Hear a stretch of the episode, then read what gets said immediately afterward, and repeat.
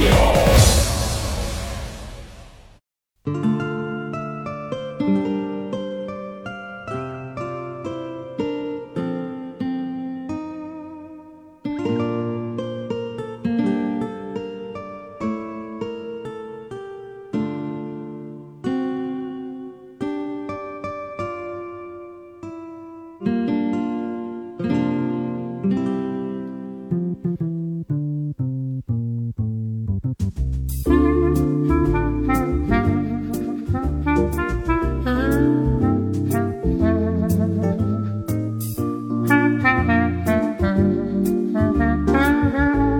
无禁忌 Real Talk，欢迎各位收听，聊什么聊？各位好，我是笑雷。来，今天呢又是一期特别的节目。为什么要跟大家说是特别的节目呢？从这个期数啊，各位应该就能看到了。今天呢一百五十期，其实这个一百五十期啊，就跟人生一样，它，嗯，你可以说它有意义，你也可以说它没有意义。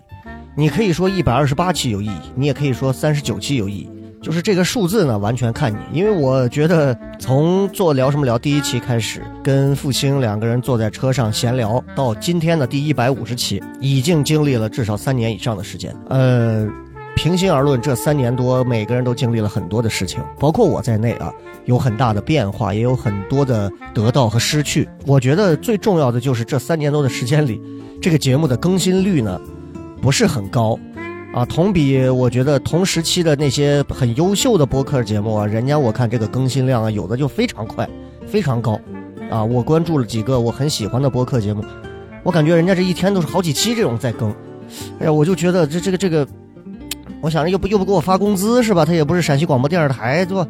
没必要我我把自己干成这个样子。但是不录呢，每天不跟大家聊点什么呢，又觉得亏得慌。所以第一百五十期节目。我想跟大家搞一点不太一样的东西啊，那么这个说这之前呢，大家也记得在节目的最后啊，可以通过咱们的这个如何加入听友群的方式来加这个听友群，具体怎么加，在这儿我就不赘述了。呃，每次我这个在糖蒜演出啊，演完之后啊，虽然说现在找我合影的人呢越来越少了啊，这个我特别能理解，因为啊，呃，确实知道你的年轻人也越来越少，我呢又是一个不愿意。天天在外头跑，在这个圈子里头去制造话题，去制造一些什么什么博眼球的一些事情的这么一个人，所以外面传了一些什么样的东西，说笑雷如何如何的，就我都是笑一笑，随他们去，因为真的假不了，假的也真不了，对吧？但是呢，每一次啊，到这个演出结束的时候啊，最让我触动的是什么？朋友们，最让我触动的呢，就是总有一些人，只要还来找我合影的呀，十有八九啊。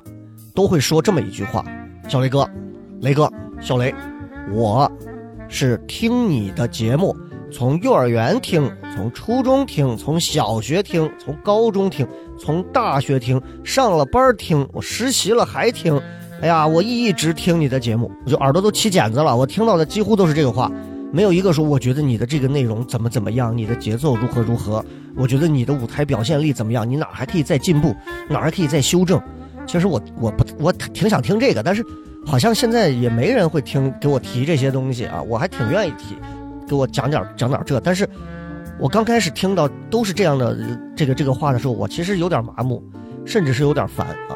这是真心话，朋友们是真心话。但是很快我就捣鼓这个劲儿，突然从某一天起，我意识到，原来我曾经曾几何时也是各位那些说这些话的朋友们的。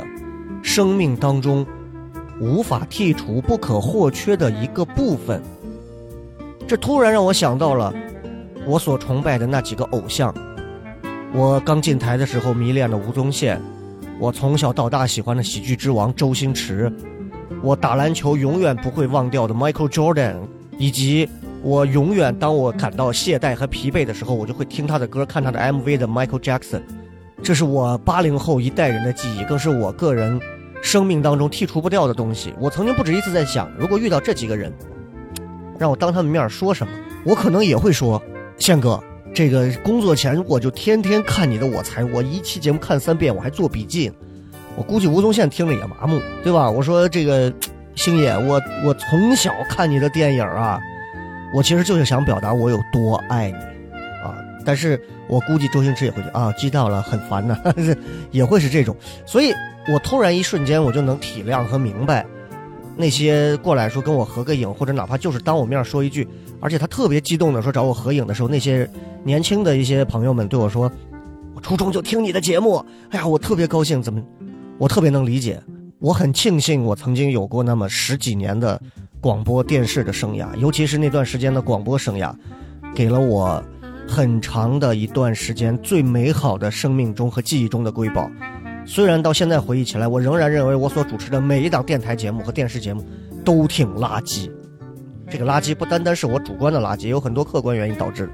但是，仍然不可否认，在那个时代。在那样的一个环境下，在那个只有按钮手机还没有触屏手机当道、网络流行的盛行的那个时代，那档节目、那个声音、那个话术和那个时段还是会让一些人感到快乐的。到现在为止，还有很多人在抖音里、在私信里、在各种地方说：“哇，你就是那个笑声雷雨的笑雷啊！”我觉得你没有他好笑啊，没有那个时候好笑啊。我觉得那个时候特别好笑，朋友们。我不否认那个时候也许是好笑的，可是我仍然相信，那个时候的我和现在的我没有区别，哦，我的好笑不好笑，我觉得只是载体不同。所以前面赘述了这么多，第一百五十期节目，我想了很多种办法去，嗯，去去去回报大家，或者说去感谢那些听我节目的朋友。我不知道该怎么感谢大家，因为听我节目的不光是有西安本地的朋友，陕西的朋友。还有很多全国各地的朋友，有很多我甚至不知道、没见过的朋友。你们在暗处，我在明处的那些朋友，我我我该怎么回馈你呢？我实在没有办法回馈到每一个人，我内心真实的感谢，感谢这一百五十期节目里各位对于这个节目的关注和喜爱。虽然也有一些不喜欢的，没有关系啊。如果如果一个节目出来只有好和没有不好，那就证明我买粉了，对吧？所以我想想来想去，这期节目我想了很长时间，我到底要。跟大家聊点什么？我是坐到这说点心里话呢，我是给大家，呃，表演一点平时没有的东西呢，我是玩一点这个明星大咖嘉宾荟萃呢，还是干点什么？想来想去，我决定带大家重新回到十几年前那个晚上十九点到二十点那一个小时的。很短促，广告也很多的，那个需要各位摁喇叭。西安的二环上就会有很多车响起喇叭的，那样一个网络还不算盛行，人们还不算焦虑的那个时代，那个广播当道的时代，那个人们开车习惯收听广播的时代，那个我曾经从九一点六到一零一点一。到一零四点三，再回到一零一点一的时代，那个以我名字来命名的那档节目的时代，那个在每个周五带着你们的问题和你们全程互动的时代，笑声雷雨送给各位。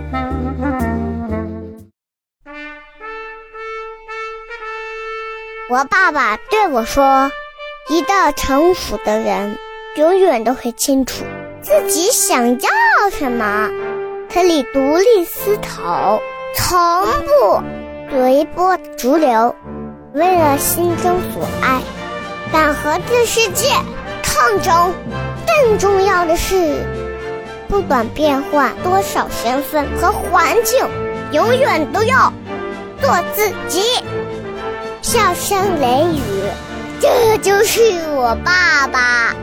没办法，就这么拽。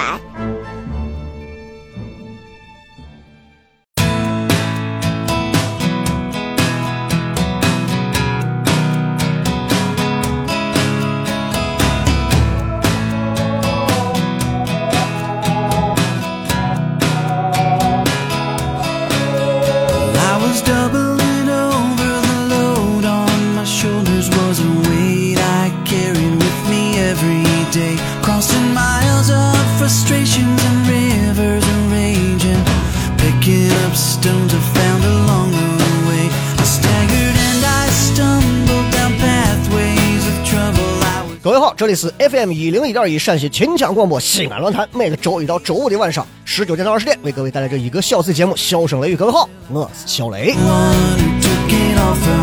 听到这样熟悉而又非常温暖的声音的时候，各位有没有有一点点的期待？反正我很期待，因为我已经很长时间不这么讲话了。虽然我自己听自己确实很土，但是各位开心，嗯，我都开心。这个时候你正在干什么？你正在睡着、倒着、躺着、趴着、坐着、卧着、立着、走着、跑着、跳着，不管你在干什么，这档节目送给你，希望你开心。每天晚上的这个时间段里头，就是希望各位开开心心的开车。它是伴随啊，它完全的是伴随，它没有任何其他的任何的呃不良的动机。我想说的是，一档好的广播节目，一档好的广播节目，永远应该做到的是。伴随，他不喧宾夺主，他不抢别人的风头，他就在旁边静静的待着。你爱我，你想我，我就来；你不需要我的时候，我就走开。听着他有点绿茶的感觉。不管怎么说吧，今天为大家带来的这场笑声雷雨，今天又是一个快乐的时间段。礼拜五为各位带来的是全程互动，我们来看一看各位朋友都会发来怎么样的留言。伴随着熟悉的音乐，我们来一条一条来看一看。来，首先来看到的是第一条，这位朋友他是这么说的：这个 L E E 李说，雷哥，你人生感情方面最后悔的一件事是啥？后来有没有回想过，如果回到过去，可能你要怎么样？兄弟，坦白讲，感情路上的后悔的事情太多了。如果真的要让我立刻想起来人生感情路上最后悔的事情是啥，我很难去说，我具体是后悔在哪一段感情里的哪一个付出，我负了哪个人，或者我很后悔付出了哪些东西又被谁负。因为感情这个东西是猴皮筋儿，对吧？谁先松手，谁就把对方给给崩死。但是我这个人呢，最好的一点就是，我比较学会提炼和如何去总结它。那该怎么总结这个话呢？就应该我我觉得应该这么讲，就是，嗯，我的人生感情最后悔的一件事情就是，我太把感情当回事儿了。换句话说，我就不应该把感情当回事儿。我也真的呼吁正在听节目的每一位年轻的朋友，只要你还没有结婚，啊，哪怕你结婚，都不要把感情过分的当回事儿。我认为感情就是说所谓的，咱说的是爱情嘛，对吧？咱肯定不是说亲情、友情，我说的就是爱情，啊，不要把爱情当成生命中最重要的 top one，那不是 top one，它可以是 top three，但绝对不会是 top one。你要是那是 top one，你就要要完蛋。相信我，top three，啊，你可以把友情或者是亲情放到第一位，爱情往后放一放，往后烧一烧，不敢往前放。所以我人生最后悔的就是，曾几何时，家庭还不错，父母对我、爷爷奶奶对我都还很好，吃也不愁，穿也不愁，家里也有有有住的地方啊。虽然不是什么大富大贵之家，但是家庭教育各方面就让你觉得温暖啊，觉得这个人生没有啥东西是短缺和或缺，没有危机感，没有危机意识，咋办？谈恋爱嘛，在一段又一段的感情当中迷失了自己，放纵了自己，那就是现在这。短视频上都说的啊，这个男人叫小帅，一天到晚胡皮胡抽皮干，就就说的就是我，知道吧？所以我真的最后悔的一件事情，就是在该好好学习、好好工作的时候，把感情太当成一回事了。啊，每天就是满脑子都是装的是谈恋爱的事情，也不是说咱这个射手就花，但确实是就想那些事情。我现在就想，如果可能在那几年的时间里头，每天把对追女娃的心思都放在学习上多一些。咱不说我考到哪个民办公办，我应该至少北京上海待着吧。就现在这个阶段，我也不至于就在西安就做一个屁大点儿的公司，天天为一些这陈芝麻烂谷子的这点破事情，天天在这，哎呀，烦的人要死。就就就真的是带不动，有些东西真的是你给他们天天说，你不要这样弄，该这么弄，你要出去看一看，没有用，没有用，真的没有用。有时候啊，人啊，一定还是要把年轻的美好的东西往上走一走，往上爬一爬。能跳出这个井啊，就跳出这个井。丁元英说的好，最害怕的就是让一些井底下的人扒到井沿看一眼，给我再摔死。摔死你就逼了，彻底就起不来了。所以我不知道我说的这个你听懂了没有？我也回不去了，也回不去了。但是就是这个确实是会比较后悔，想起来，哎，挺挺挺后悔啊。有没有回想过，如果回到过去，可能你要怎么样？如果回到过去这个事情，我真的想过很多。但是它有一个附加条件是，如果回到过去，我能够拥有现在所有的记忆能力、知识。嗨，哎呀，那我要是回到过去，第一件事情，我就推翻刚才那那我那个问题，我一点不后悔谈恋爱，因为我同时可以谈十几个，甚至是几十个。以我的才华，哼。在我如果现在是，我现在如果是二十岁，我跟你说，哎呀，妹子们，你们的灾难也是你们的福音。真的是我一出手，风趣幽默、睿智大方，哎呀，低调奢华有内涵，我全是我。现在就没有外头那些人啥事情了。现在外头我小男娃穿个我豆豆鞋一天，哎呀，兜里钱掏不出来多少，一个电话打过来，来上七八个妹子，全是城中村风格的。我不一样。我随随便便跟你聊点啥，女娃都觉得咦，我一辈子我给人我非嫁给这个叫小雷的不行，所以不敢让我回到过去。当然，如果我现在回到过去，没有带着我现在这些东西回去的话，我也不知道我会咋样。但是我仍然不会甘于平凡的去工厂找个工作，到车间干个工人，或者是随随便便就干一个朴实无华的工作。我可能还是想折腾一下，啊，还是想往热闹地方折腾一下，这是我的。这是我的宿命吧。再来看这个叫吴琛说的是：万一哪一天糖蒜铺子不火了，又处在一个尴尬的年纪，接下来会怎么样？你说的就是现在嘛？啊，你你明显就是在点我，对不？这个糖蒜铺子如果有一天不火了，说实话啊，糖蒜铺子如果不火。一定会有这个市场的反应和预兆在先，这个反应和预兆是啥呢？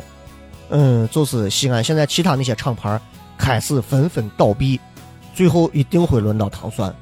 但是当他们倒闭的时候，我们一定就会有一些其他的举措和办法啊。当然了，这个这个，我相信市场如果垮了，第一个倒的绝对不会是糖蒜。所以，我还是觉得啊，同行之间要抱团取暖，互相挤。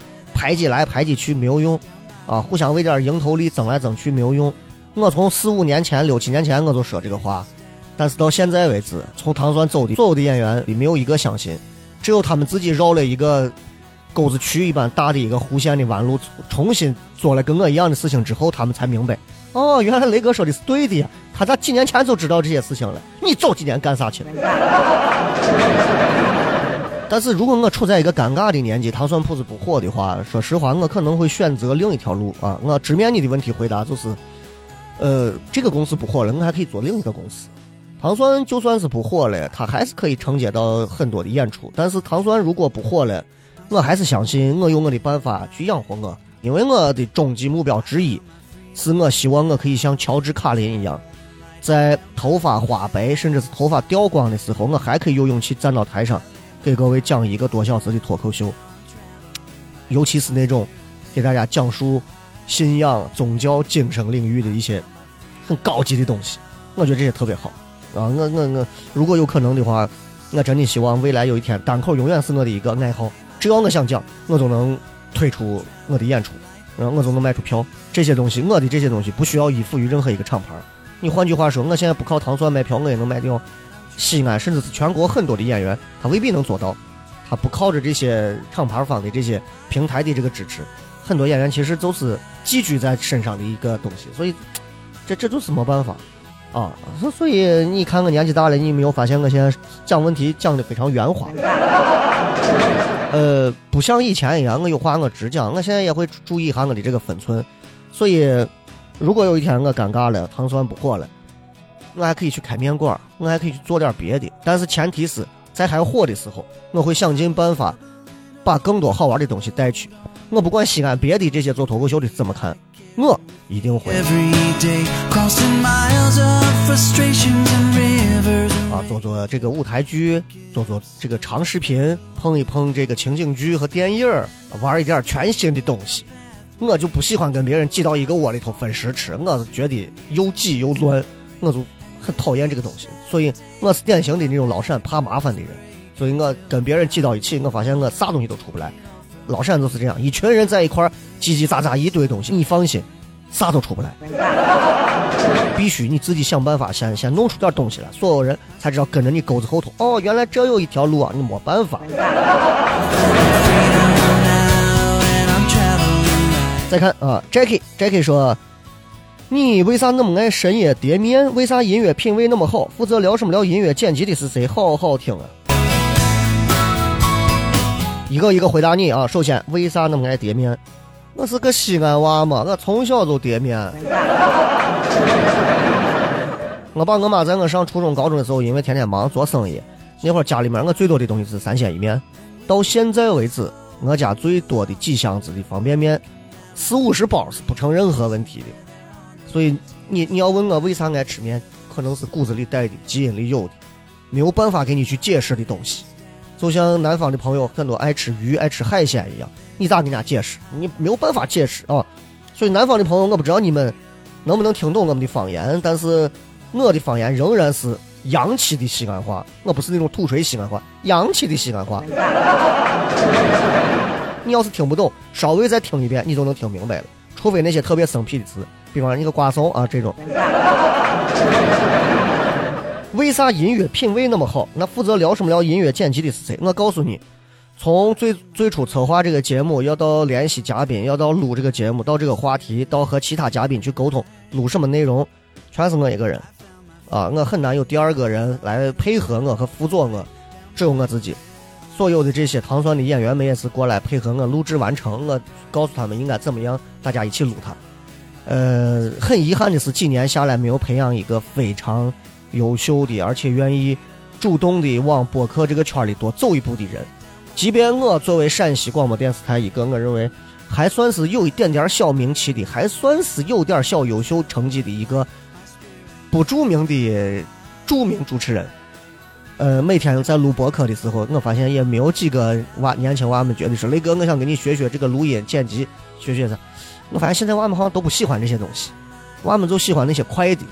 快的东西，我就啊没办法，所以所有东西都是我自己来啊。这个挑音乐也是，我每天录一个录好一期节目之后，就是所有的这个干声，就是没有音乐的声音，我拿回去我要一比一的听一遍，完整的听一遍。录了两个小时，我就要坐那听两个小时，听的中间气口呀、一些卡顿呀，我都要剪掉。然后根据说话的那个感觉，这一期的整体的基调，我要在我的曲库里头去选音乐。啊，它配合它比较适合爵士乐，比较适合蓝调布鲁斯，适合那种比较 R&B 的风格，还是适合那种比较日语的 R&B 的风格，还是日语的爵士乐。你看我基本上就这几种，我很少放中文歌，因为中文歌它会干扰你的对于这个，呃，我们这个说话声音的一个干扰嘛，所以它两个语种太一样了就会冲，所以基本上我们说话都是放英语歌，或者是日语歌，我基本上就这两种。呃，至于挑歌，这完全是一个个人的一个。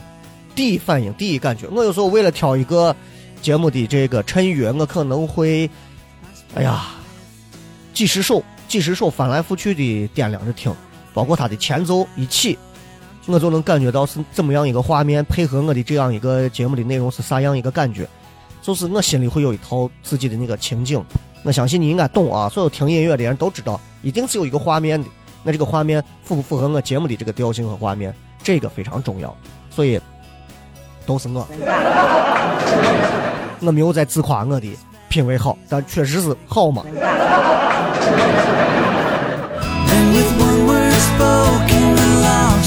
这个干不可攀说，雷哥最爱吃啥？最爱喝啥酒？如果有啥事情想不开，怎么排解内心的忧闷？我最爱吃的东西这么多年没有变过，面，面食类为主，碳水教父嘛。但是吃面我一定是要吃鸡蛋。所有面馆的那些我常去的那些宝藏面馆的老板都知道，我去来一个三合一油泼加酱带素臊子的这个辣条子啊，大碗对好，然后四个煎蛋。老板说四个，你两个人吃四个？我说哎呦呦，不好意思，不是忘了啊，我还有一个朋友八个。所以你就知道我这个人就是爱吃鸡蛋，你不要问我为啥，可能就是在小时候某一次吃荷包蛋呀，吃个煎蛋的这个时候，突然戳到我的某个点了，从此就爱吃，然后就在身体里留下了某一种东西。反正我从小到大吃的鸡蛋，哎呀，数不清了，啊，上成吨肯定是有了，肯定是有了。我不像各位说一天只能吃一个鸡蛋，我说一顿四五个，经常这么吃。呃，胆固醇很正常啊，用他们医院医生的话说。我的身体里有一种可以吸收胆固醇的什么那种酶啊，所以吃呗，人活在世，吃饱了再说。你吃胖一点，对不对？火化的时候还能烧烧烧久一点，大家还能多看你一会儿。最爱喝啥酒？哎呀，我说心里话啊，我不爱喝酒，一点都不爱喝。我我对于酒这个东西，我可能也许跟跟我爸一样，有点小小的遗传哈，就是偶尔有有。偶尔某些时候会掺一点酒，这个掺酒我不不是因为这个酒好喝，就是这个酒瘾头上来，说喝上一杯。所以我认为最好喝的酒是第一杯的汉斯啤酒、九度啤酒，或者是第一口的白酒，只有这是最好喝。往后的越来越难喝，曲线直线往下掉。清酒里头，我比较爱喝的清酒就是那种肯定是越贵的越好的，当然也不是所有贵的最好的，适合你的口味啊就可以。然后你像这个，呃，白酒，白酒里头我是有自己的几种比较喜欢，本地陕西人本地的白酒，哎呀，我真的受不了你们，就咱陕西本地人啊，爱喝的这个白酒啊，难喝的，就我都不知道咋那么难喝，那西凤那些东西，那那那酒我真的是喝不下去，喝的一个个香的要命。我喜欢喝的这酒啊，都比较怪，第一种就是就是牛栏山，呃。这种二锅头嘛，这个口味我能喝惯，甜甜的。第二一个汾酒我能喝惯，因为我奶从我很小就喝汾酒，偶尔还给我筷子蘸一口，叫我舔一下。第三一个就是青稞酒，因为我爸曾经认识一个青海过来的列车列车长阿姨，经常给他带几箱几箱的青稞酒，带那种里面飘着黄金的金箔的青稞酒啊，他喝的时候我尝过，哎，我觉得这个粮食酒确实是有它的这个魅力所在。就这几种酒，除了几种酒之外，说实话，其他的白酒。啊，我我也没有碰过，我也不懂，我没有办法评价，啊，什么什么，包括你像那威士忌那种酒，呀，我就没有喝过，我我我可能是喝过吧。以前反正早些年西安，我那会儿还逛夜店的时候，三十岁之前的时候，那是对着红茶喝，喝的就跟我化学药品一样，哎呀，难喝的很。红酒现在是可能能好稍微喝一点，现在喝的红酒也稍微会贵一点，基本上家里存的红酒，包括朋友送的红酒。啊，从五六百块钱的到几千块钱不等的，反正都有吧。因为再贵一点的，我咱也不是个玩这个的，什么家庭环境啊，喝几万块钱的拉菲，神经病嘛！不是买不起，是我觉得没有必要，知道吧？就就大概就是喝这么几个酒，但是真的还是提醒各位少喝酒，尤其是开的车不敢喝酒。那如果有事情想不开，怎么排解内心的这个解忧？喝酒，吃个鸡蛋再喝酒啊，这开玩笑，就是 真的有啥事情想不开的时候，可能会花几天时间去解决一下，会让你想不开的这个主要的矛盾在哪儿。现在可能不会像以前一样，哎呀，烦的时候就逃避。我现在是有烦的事情，我第一时间先解决它，这样我最快时间我就不烦了。这个这个执行力你一定要学会，这点很重要，因为我。三十岁时候还不是这样，但是四十岁的时候我非常快，有啥问题我第一时间先解决这个事情，解决完我再不烦了，往后的事情一马平川。婉瑜说：“我觉得有可以坚持的爱好很酷，想问问小雷坚持下去的动力，更多的还是理想和热爱吗？（括号 P.S.） 因为综合考虑，陕西的文娱产业并不发达，所以在这做喜剧感觉阻力还是蛮大的。”你是懂行的呀，真的是这样，真的阻力很大，非常大。这个，我先告诉你，我的动力是啥？我的动力并不是因为我想要做啥，而是我知道我不想做啥。呃，我最早想做电视主持人，但是电视台没有机会进，我就做了电台。到了电台之后，发现做了几年电台，越来越想做电视，我又去了电视。但是电视始终完成不了我的电视梦，电台节目呢做到头了，就是张嘴说话而已，推几个推子。我觉得就是玩玩透了，就那些东西还能有啥，对吧？电台我说我该玩的东西我都玩遍了。啊，就我说的这笑声雷雨这个节目，至少在那个时间段里被很多人提及，它仍然会成为一档不能说现象级，至少它代表了某个时代的一些人的记忆。我认为能达到这一步，我很骄傲，很知足了，我就够了。所以到后来想做啥，想来想去，我想做更自由的东西，能够更自由的去表达的东西。当然，话说回来，在这九百六十万平方公里的国土上，啊，你想说绝对自由的表达不现实，真的不现实，也不应该。啊，我这不是在这给你故意要上个什么价值啊？就是我觉得作为一个中国人，咱任何时候都应该要谨记，你吃的喝的东西有多少是你自己种的，对不对？有多少是你自己养的，你还是要花钱去买的。虽然钱是你挣的，对吧？但是我觉得人不应该忘本吧，对吧？国家培养我们，我们也还是应该，还是应该这个这个这个去去在相对自由的环境去做相对自由的表达。那电台、电视台这种环境，不仅是不相对，哈，反而是有一些拘束，所以我就出来，最后做了脱口秀这个行业。脱口秀这个行业头两年很好的，现在就是跟我觉得跟台里头的环境没有啥太大区别。有人的地方，人越多的地方，乱七八糟、脏人、脏事儿都是一模一样的多。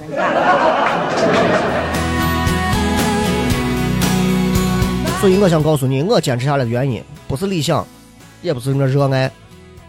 就是我知道我这样做会开心，谈不上理想。谁会把脱口秀在十年前西安、陕西没有一个人做？我说我要把它当成理想，没有，我是有私心的。就是我觉得这个玩意儿能给我一个舞台，让我上去能能扯淡，啊，就这么简单，没有啥那么高大上的东西。你知道，相信我，就没有那么多高大上的东西。我也并不是非常热爱这个单口喜剧这个东西，我只不过觉得它是我。不擅长的领域的一个，我又很喜欢结果的这么一种艺术表现形式、喜剧表现形式，所以我想学习一下。当然，如果还有更好玩的，我也愿意去试一试。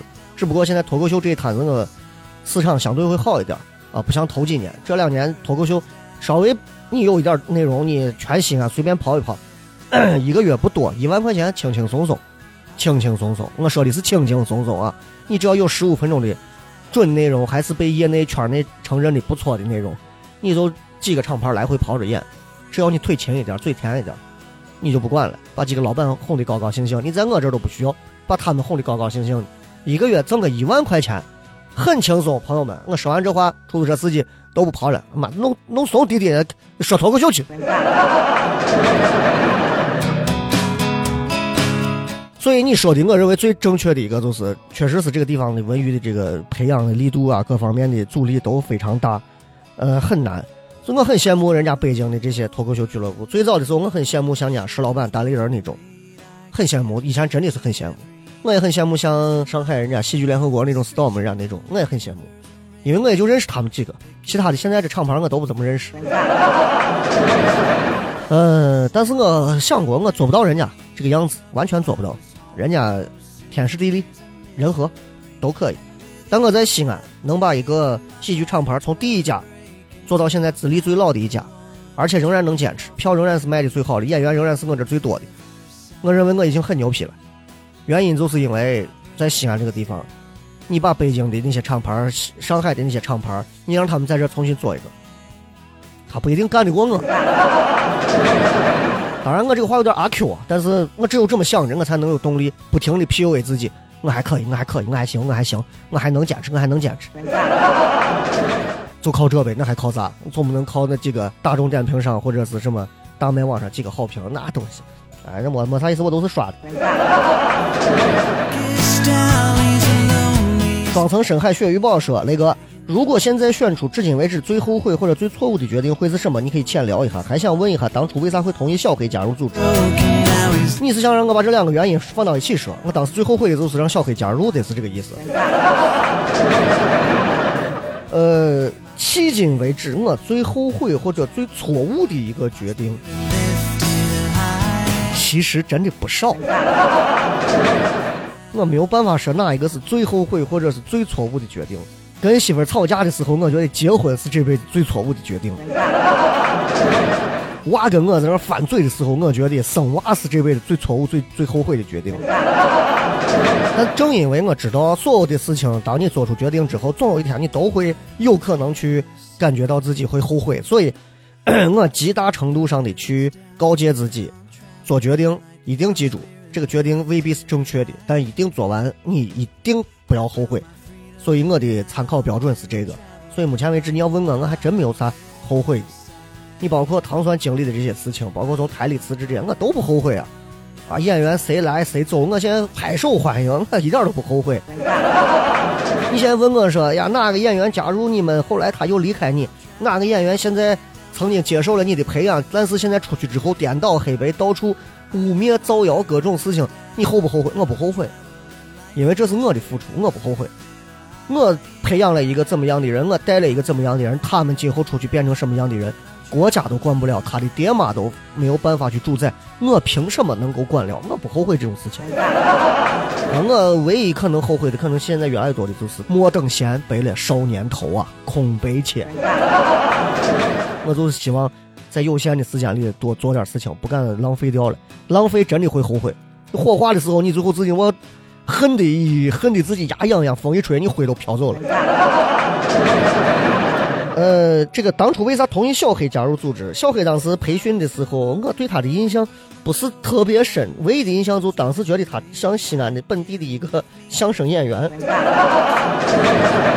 然后觉得长得又很成熟，又长得有一点谐星的感觉，嗯，就就就觉得他身上具备某一些喜剧特性，他不一定是一个好的喜剧人，但是他是一个好的喜剧演员，明白吧？就是他可能。脱口秀也许他不一定是最好的，但是他在表演喜剧方面，他有他的领悟能力。事实也是证明了，他还是有这个方面的天赋的。我身边很多朋友也都跟我说：“哎，小黑这个娃，得是脑子让驴踢过。”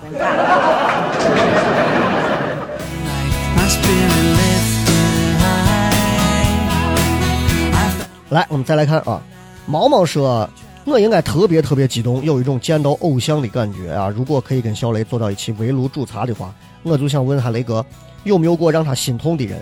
两个人都有哪些故事？一些难以忘怀的过去？我真想不起来有啥心痛的事情，因为时间真的会让你习惯了那些痛，那些痛回想起来，最后你会发现，所有在记忆深处曾经让你没有办法熬过去的痛，现在回想起来，甚至你可以拿出来，轻描淡写的一笔带过。我记得我不止一次在节目当中讲，我大学女朋友，当时背着我跟一个人家公司的谁在一块了。然后我很难受，下雪天从电视塔走回东郊，呃，我听着一路听着日语的音乐，然后各种巴拉巴拉的字，当时痛彻心扉，蹲到垃圾堆跟前，然后把所有的照片烧掉。因为我干过这种蠢事儿，当时很心痛。但是你现在要让我去找那个感觉，我找不来，我找不来，不心痛，没有啥心痛的。现在对一个中年男人来讲的话，最大的心痛是没有零花钱。你知道，所以这个两个人的那些故事，哎呀，真没有办法给你讲，想不起来有啥两个人故事了。你现在以我这个年纪回头看，都是小打小闹，都是小打小闹啊。再看一下，说假如雷哥没有从体制内出来，现在是什么状态呢？有想过会比现在好吗？我没有想过会比现在好，我也预料过绝不可能比现在好。事实证明，确实是。我也相信我现在过得比我在要是在台里头会好的多。因为你不会遇到那些 破人和那些破事儿，你根本不知道我经历过什么东西，你也根本不知道那样的环境下到底能产生出来那些东西到底是什么样的东西。所以我跟台里的有一些好朋友一块吃饭的时候就说，你知道陕西台光宣布破产都宣布两回了，害怕不？这个话如果我现在放到这个台里头再讲的话，可能都讲不成。但是我现在这是个自由博客，我能稍微说一下。确实是这样子啊，工资都不容易发，很难。疫情几年，你说咋熬嘛？节目做的越来越不好听、不好看的时候，那投钱的广告商越来越少，越来越少，越没有成本去投钱，那怎么办？就是这啊。所以再加上台里头一帮子这种所谓的这种主持人们，我我现在真的没有办法跟一群台里主持人坐到一起吃饭、喝酒、聊天。除了几个关系不错的朋友之外，就他们之间那个对话说话啊，互相之间的那种啊，你就感觉我是到哪儿了？我是到茶园了吗？哎 呀，你看，哎呀，绿茶、红茶、茉莉花，哎呀，呵呵呵，哎，这里还有一朵哎白色的莲花，哎呀，White Lotus。开玩笑啊，这说回来就是不会比现在好，我能预料到这个东西，所以我辞职辞的毅然决然，啊，毅然决然。再加上我就给你讲那些。那些可谈不可谈的，我现在谈及他都没有意思，因为我不现在也不想攻击什么人的人家那些作风问题或者是啥，对不对？你就是二奶当主持人又能咋嘛？人家没有啥错误嘛，对不对？人家追求自己的真爱有啥错误嘛，对不对？人家人家人家人家有名主持人，对吧？挺好的啊。嗯团团是问我说：“哎呀，为什么好不容易生活上了正轨，却觉得没有事情能让我开心，最后都走向死亡？请问怎么样才能面对乐观面对现在的生活？”妹子，哥给你说一句话：生活如果让你这样看的这么简单，这个生活就完了。我说过，如果人生到现在你回想起来，你发现不管你做了什么事情，最后都是死，那你就会发现现在眼前挣的所有钱都是纸双压，那就没有意思了呀，那就。那就跟很多的一些轻度、重度、中度的抑郁症的朋友一样，把问题想简单了。其实人生就这么简单，可是人生不能这么简单的理解它。人生如此简单的去理解它，你的人生将会一文不值，并且将会形同枯槁。因为人生还有很多温暖的东西，很多有颜色的东西，很多有味道的东西。你不能用这一笔带过的思想就把所有东西忽略掉了。婴儿的啼哭，动物的啼叫，女孩子们的黑丝，男娃们的八块腹肌，灯红酒绿的夜生活，春光明媚的长安城，蓝天白云和彩虹，还有四月份一辆跑车开过去之后，樱花飘满整个街道的那个景象，那都是人生当中值得你去留恋和观望驻足一下的美好时刻。所以我可能很难说服你去如何乐观的面对生活，但是我可以希望你把注意力不要往死亡上放一放。我们每一个人都是自己人生路上的烈士。那既然是烈士，最后的一刻，临门一脚的时候，我们都可以高喊“祖国万岁，人民万岁”。但是高喊这句话之前，我们该看要看够，该吃要吃够，该玩要玩够，该挣钱要挣够，该和心爱的人在一起爱就爱够，该夜夜笙歌就笙够，该去体验各种的生活就体验够。这样的话，你死的时候，你才能觉得，嗯。我活够。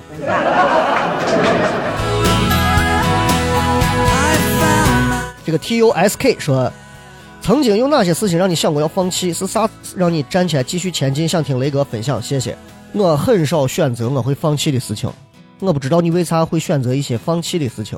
如果要真的说我想过要放弃，那也许是这疫情三年的时候，我想过放弃说脱口秀。原因是因为这三年确实给我造成的心理影响比较大，再加上家里老人不在，给我人生这两堂大课上的把我直接一下击溃了。再加上性格上的有一些小社恐和小自闭，不太愿意和现在这一波子现在的这些人玩。这个圈子的人越来越多，我就越来越讨厌站到圈子的中间。不喜欢被关注，我也不喜欢被认识，所以我是从做完专场开始，我突然意识到，原来我还能继续说单口啊！原来我还可以接着继续玩这个东西，因为我原本计划这个专场演完，我就彻底不不演这个东西了，不做单口喜剧了，我就专职幕后去干别的了。但是我发现我还可以继续，我还能接着创作。并且我想了一下，我觉得还要和他们继续去拼去抢啊！年轻人们跑场，我也去跑场；年轻人们全国跑，我也全国跑。我得让他们知道老炮为啥要叫老炮，老炮是有老炮的道理。我觉得还是想再挣扎一下，就是我觉得不甘心。这个不甘心不是因为说觉得自己老了不甘心，而是觉得明明你还没有老，为什么要摆出一副老态龙钟的我瓜怂样子？不知道我这个解释你能理解吧？虽然有点粗俗啊。徐先生说：“这个那个，你最后悔的事情是啥？刚才说过了呀。我最后悔的事情就是把你跟我说的这个问题，我又在刚刚重复了一遍。”小王说：“你真的有过中年危机吗？你是怎么过来的？我没有啥中年危机。如果说我的中年有危机的话，可能就是自己对自己身体的变化和心理的变化预期准备不足，所以他的这当这些变化突如其来的时候，自己可能有点被打懵了。”我觉得中年危机可能主要在这里，因为我的中年可能和绝大多数的我这种八二八三年的中年不太一样，跟我同时代的很多中年的人，现在脱发的、谢顶的，工资一个月就那么些固定工资的，靠着单位要交养老的五险一金的，娃要每天带着上学放学的，然后每天媳妇这边还要给着生活压力，各种种种种种不拉不拉不拉不拉的，钱是唯一的。偶尔能刷刷抖音就是最开心的，我不是，我每天工作就是最开心啊！我每天回到家里又是另一种开心，我是双倍开心。所以我从电台这十几年到现在做脱口秀这十年，我选择的道路一直让我很开心。所以有人说你咋不见老？我我不知道是不是是不是我长相比较偏小的原因，但是跟我我觉得跟我选择的工作有关系，因为我每天都在琢磨怎么开心的事儿，所以我就可能就不太会老。如果你现在把我放到个什么黑煤窑里头，每天拿个皮鞭子抽，快，你个碎煤猴赶紧给我接着挖，我可能我可能都撞墙我都死了。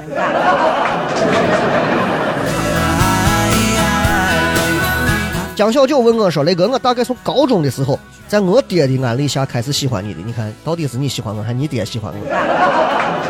哎，感觉你是一个稳重又很洒脱的人。如果生命能够有机会重来一次的话，你会不会后悔自己当初从那一锅温水里跳出来的这个决定？感谢你爹啊，感谢你爹。然后你的感觉，呃，对了一半。我这个人其实，呃，比较洒脱。”但是稳重呢？我觉得我现在没有达到一个稳重的状态。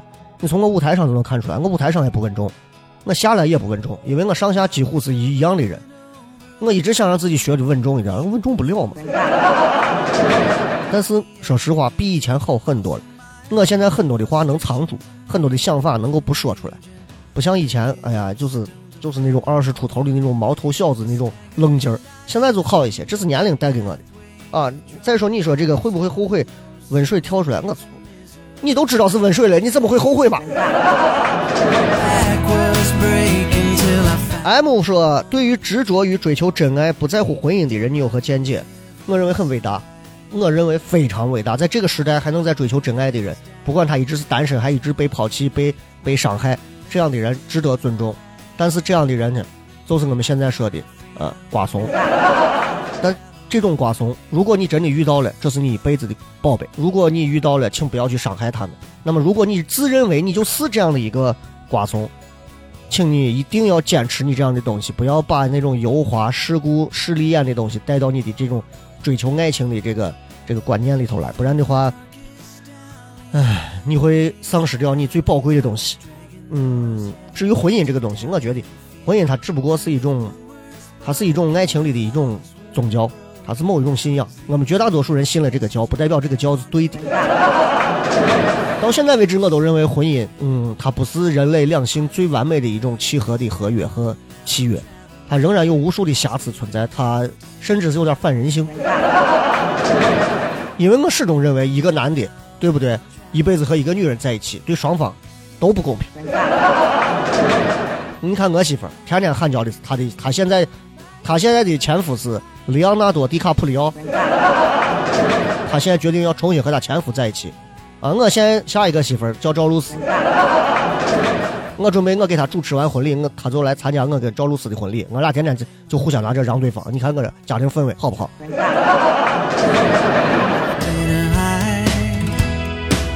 革命小将说：“假如你现在去了国外说脱口秀，全场不允许录像，你会什么都敢说吗？”呃，我啊，我知道你说的是谁啊。嗯，但是说心里话啊，我觉得他这个事情做的有一点儿年轻了，有一点年轻了。我你就算给我一个同样这个机会，叫我到国外去，我可能会准备更多、更精致、更豪华的段子，然后我的谈论的这个话题宽泛度可能会比现在要再大一些、再多一些、再高一些啊！这不像现在很碎的一些小点，讲一些西安人的事儿，因为这是服务本地的一些演出嘛。如果我要是到国外，我可能会讲一些更世界观的一些东西。但是，我肯定不会去说一些就是所谓的，就我刚才开头说的，国家培养了你，你在国家这个地方养育，最基本的感恩的心你要有。就算你租房子，你租人家房东的房子，临走搬走之前，你给人家打扫一下，没有啥问题吧？你不能说我不仅不仅不打扫，我还要在房东的枕头上扒一泡。啊，然后回头之后说，咦，他那个房子真的不好。我在他枕头上扒一泡的时候，感觉呀，这这个我扒的感觉都不是很舒服。我觉得那个房子有问题，你这就有点不要脸了。所以脱口秀不代表敢说，敢说的也不代表叫脱口秀。现在我们回看历史当中，意意大利的、法国的，甚至是这个德国的那些极端的啊，纳粹的那些所谓的。世界影响世界的那些所谓的双引号的名人，他们的那些演讲都敢说，煽动性很强。那你也不是脱口秀嘛，对不对？他起码没有 callback 嘛。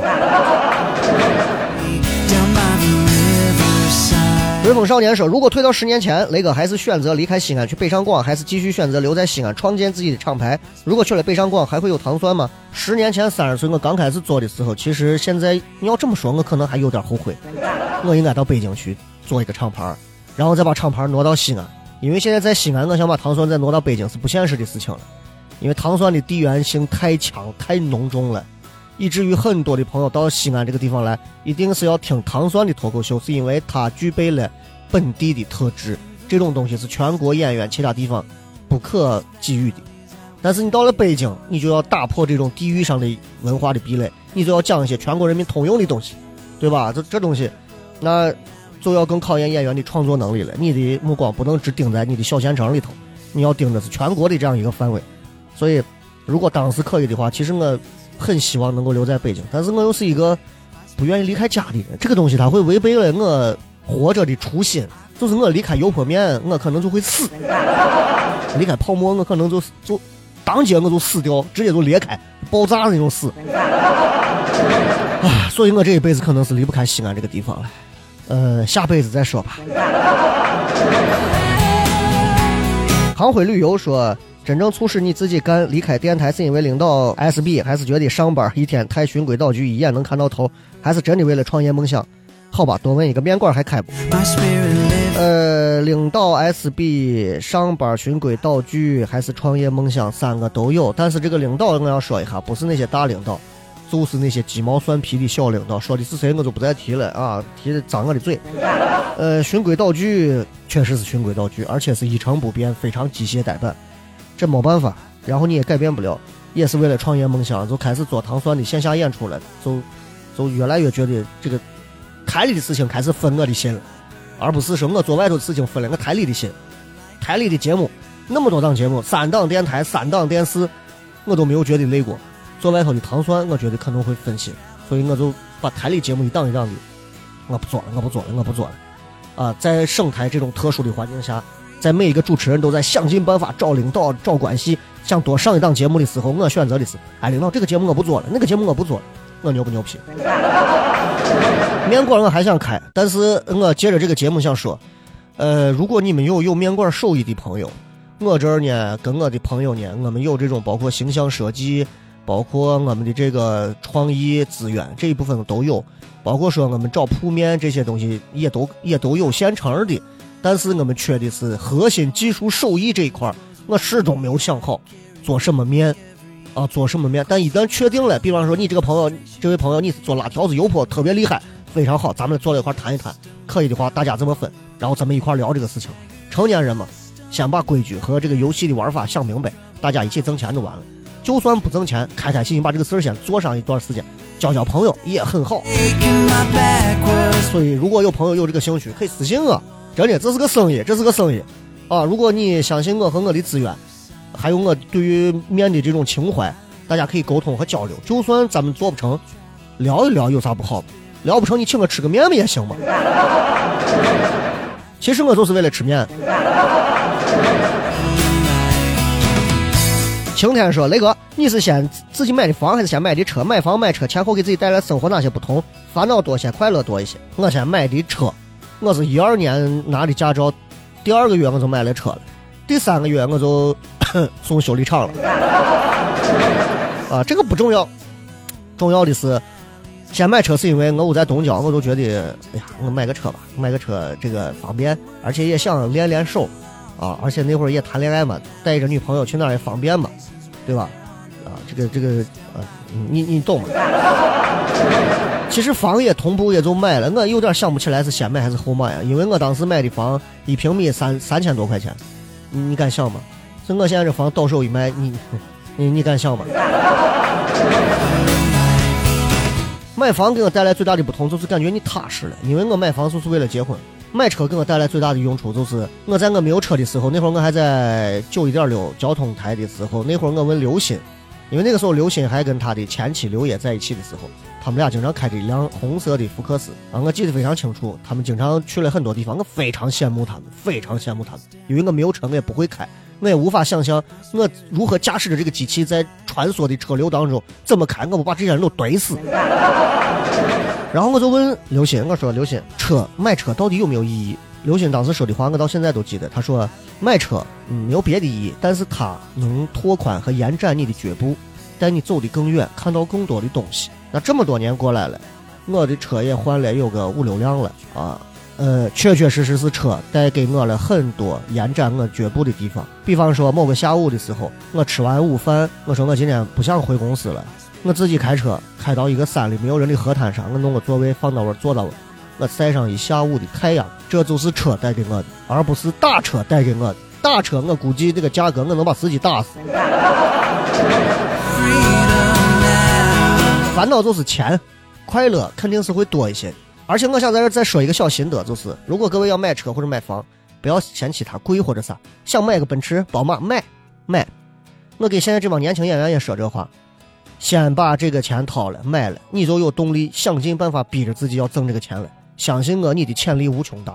你说我不买个那么贵的，我买个三万九千八的，买个 mini 呃 EV 多好。你买完我你就发现你啥也不想干了。绅士说：“如果让你给十年前的自己一个建议，你会说啥？十年后你期望自己是个什么样子？完了之后，希望墓志铭上写什么有意思的段子？哎，这个挺好玩啊！如果我能回到十年前啊，十年前我给自己一个建议的话，我的建议应该是，呃，赶紧做脱口秀，多签演员，啊，不要留恋于现在这几个演员，多培养新演员，赶紧在北京、上海扎点，先把厂牌立到那儿。”这样你就能多挣钱。当然，十年前最好就买房嘛，那还有啥说的？啊，借钱买房。十年后你期望自己是什么样子？现在我四十，十年后是五十。五十岁我希望我，因为五十岁我姑娘就十八了，应该上大学了。我我的这个目五十岁的目标应该就是，至少我在五十岁我会开房车啊，带着媳妇儿全国至少跑一遍，至少全国吧，能全世界跑更好，至少全国跑一下，走一走，看一看。年轻的时候很多东西没有机会和时间去体会。到上一点年纪了，你总是要体会一下。虽然五十岁也很年轻，对吧？如果我有一天我不在了，我的墓志铭上写啥有意思的段子，我想跟你说，我真没有想好。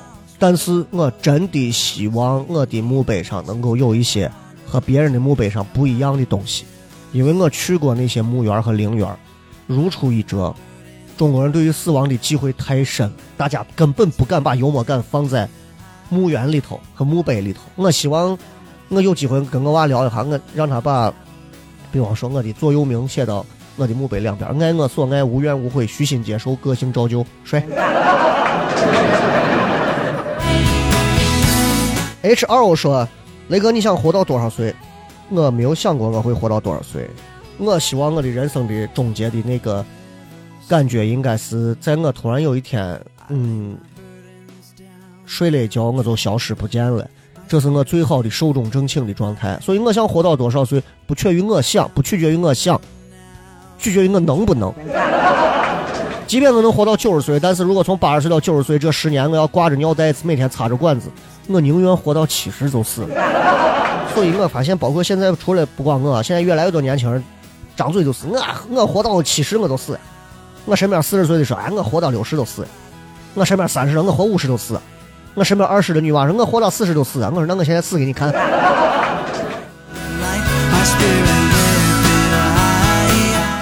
Michael 说：“这个雷哥，如果有机会，我会问怎么样才能做到自己满意？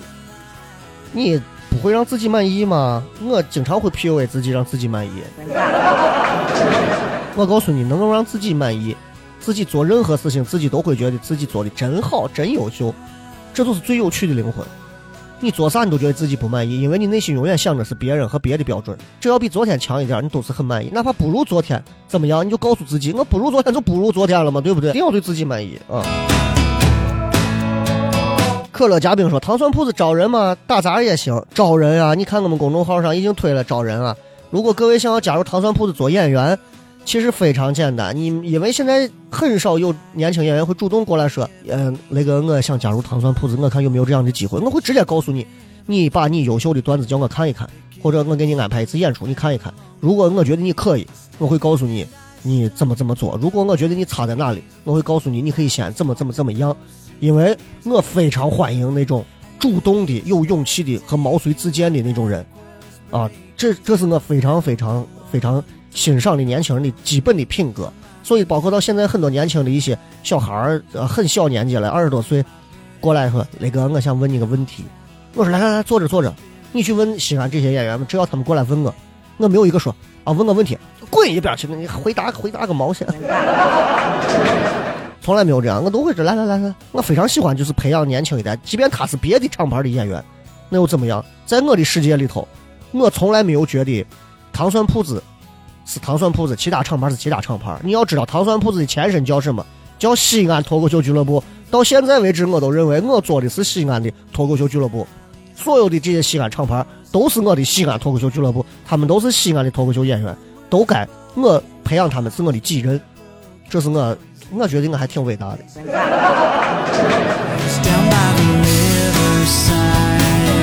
小黑还给我发来一条信息说：“雷哥，你这辈子最想干成什么事情？我最想干成什么事情？就是我，我可以有更多的自由，我可以有金钱上的自由、物质上的自由、精神上的自由，啊，这这些东西就已经非常伟大了。然后是健康上的一些这个这个东西，我觉得就就是这几样东西，啊，钱甚至都可以少一点。我不太是那个花钱的人，但是精神上的自由以及身体上的这个自由，这这两块如果能够多给我一些空间，啊。” Paradise，史迪仔说：“雷哥，你想带领糖蒜铺子成为中国 top 级别的厂牌吗？老骥伏枥，志在千里；老将斗了，志在广阔。单立人和效果是一个公司的一体两面。你想过把糖蒜铺子名头打出去吗？我想过，可能现在也打不出去了。我很想把糖蒜铺子打出去，但是问题是，现实情况是我，我觉得打出去又能怎么样呢？”对吧？即便是单立人，即便是效果，他们要么拥有资金，要么要么拥有自己的这个创作能力，或者是其他方面的一些能力。嗯，不管是哪一种，都是现在糖蒜所不具备的东西。嗯，他们是行业里的两个不同的标杆吧？啊，不管是哪一种标杆，我觉得都是至少是在指引着很多从业者是可以往前走的方向，这是值得每一个人尊敬的地方。当然，他们有各自的很明显的缺陷、硬伤和短板。这些东西其实也很正常，每一个公司发展到某个阶段都会进入到这些东西。糖蒜也是，他们所经历的那些公司内部的各种人的变动，哎呀，那些破事儿比糖蒜要多太多了。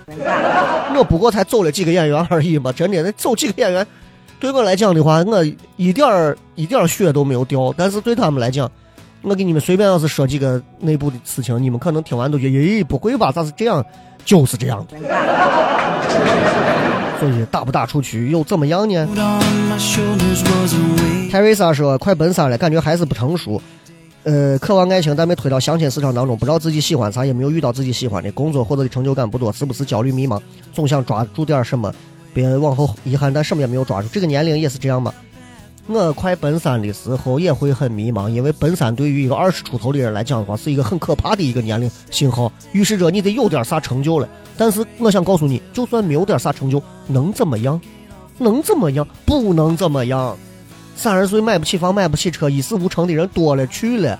看清楚一点，根据你的节奏，慢慢的走。就是那句歌唱的：“蜗牛背着那沉重的壳呀，一步一步的往上爬，终于爬上去了，人拿下来，脚一踩死了。”这就是你的宿命。边俊超说：“雷哥，你在人生最煎熬的时候怎么做心理建设，然后度过难关的？我的人生煎熬的机会不多，所以我很难给出你我的答案。因为我觉得，当人生煎熬的时候，一定是证明我在某个方面是能力不足的时候，或者是是我不敢愿意去主动面对的时候。那以我现在这样一个年龄，还是我前面说的话，我会主动把它放到我的第一位要去解决的事情上。难熬，我就先熬它，把它熬死，然后我就活过来。”这个艾伦说：“雷哥，我刚三十，已经成家，没有孩子，事业还没有成，这未来十年怎么过才能开心？到四十可以少一点后悔。不好意思把你当算命的半仙，做一个自己喜欢的工作，找一个自己有趣的伴侣，找上三五个可爱又好玩的朋友，选择几份惬意的这个兴趣爱好，然后可以在晚上一两年生娃，就是这些。”问你，雷哥，你身边有谁的生活状态是你比较喜欢的？是什么样的状态？呃，比方说，你我经常说我那个朋友，我就很喜欢他那种状态，就是他身上具备陈丹青说的那种现在人身上缺少的憨和傻的东西，就是 S B 的那种精神，他就有。他虽然是一个满身纹身的大汉，但是他每天家里养着猫，他在他做的小院里头可以一坐坐一下午，学学日语啊，看一看东西啊，画一画画呀。我很羡慕他这种生活，我也经常想找他去聊一聊啊。虽然他这个纹身行业这两年也不景气。但是，他这个状态我很羡慕。我每次去找他，我都觉得是我内心的一个很好的一个补给。言难说：“你觉得你现在成功了吗？或者你认为你现在的事业是你所追求的吗？以及如何定义成功？”我很讨厌大家说成功这个话，没有，就是你活着就是成功呀。你到医院里的 ICU 看看，你在外头跳个舞，你说：“哎，你们都快死了，我还活着，你这就是成功，你就是不要脸。”你站到三兆殡仪馆里头，你说：“哎，他都死了，他都烧了，我还活着，你就是成功。”所以我们不要去狭隘的定义成功这个东西。糖蒜铺子能做到今天，我认为那个足够成功了。我甚至不要脸的认为，即便是把单立人效果放到西安这种地方，让他们跟我同时创业，他们可能早让我都秒成渣了。我用这种错觉的方式麻痹自己，告诉自己我很成功。这种东西，这对我来讲，这何尝不不是一种成功？Nice to meet you 说：“雷哥，你失眠不？失眠咋解决？我，你给我个枕头，我当场就死给你看。”摄影哥说：“雷哥，一份干了十年的工作不知道怎么样，想换了。瓶颈年龄，想多陪孩子，说多了又是现实，还是老问题。理想现实差距，到底该如何向何方？具体实际操作，这是所有人的问题，对吧？我想做理想，但是这个钱的问题，但是要挣钱，我又不开心的问题，很难把握，看度吧，对吧？你选择哪一个方向，都不要让自己另一头后悔。”但是你最重要的是，你要知道你要保护的东西是啥？是家庭的和睦，还是夫妻关系的稳定，还是说和亲子关系的这个陪伴？这些东西是你的最底层的逻辑，在这个基础之上，你再去做各种各样的选择。否则的话，其实钱到哪都能挣，工作做啥不都是都会有烦恼，都是一样的。但是内心要保护的东西绝对不能丢。最后一个问题啊，我在做梦的时候就想到这个问题，然后一觉醒来就忘了。就说近期遇到的问题，如果因为远方亲戚到访跟全家人产生矛盾，也当面 diss 了所有人，这样合适吗？我讨厌这种没有边界感的亲戚，从此不要再来往了。你这种人就不要再来往，就完事了。这种有什么好疑问的？这这以后不要再来往了。讨厌的亲戚在我的身边不会存在，他要在我面前逼逼两句，我对着他心脏病都能犯了，明白吧？好了，今天说了这么多的朋友的留言，也非常感谢大家非常耐心的向我提出来各种各样的问题。不管怎么说，今天这期节目非常开心啊！我各位遇到的各种问题，小雷在这虽然不能一一给出非常满意的解答，但是还是希望通过我的一知半解的答复，能够给各位一些小小的旁敲侧击，对各位未来的生活能够有推波助澜的帮助。再一次感谢各位收听《笑声雷雨》，各位好，我是小雷。如果各位还想听《笑声雷雨》，不妨在评论区底下打出你。曾经听《笑声雷雨》最开心的那个时刻，以及听完今天这期节目有什么不一样的地方？时隔十年，《笑声雷雨》重新送给各位，不知道你开心吗？我是小雷，咱们下期节目不见不散。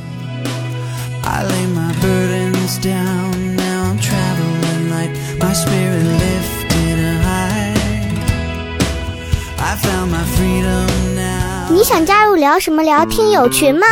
如果你是聊什么聊的忠实听众。或者想要和主播深入交流，也或者你想参与节目录制，那么就立刻加微吧，搜索“西安 talk show” 就是 X I A N T A L K S H O W，请记住，一定要说出一句能证明你是聊什么聊的老听众的话，才可能被通过验证哦。还等什么？赶紧掏出手机加入吧！话唠碎嘴子们的圣地，治愈社恐症的福音。聊什么聊？听友群一天天的，你说你们聊什么聊？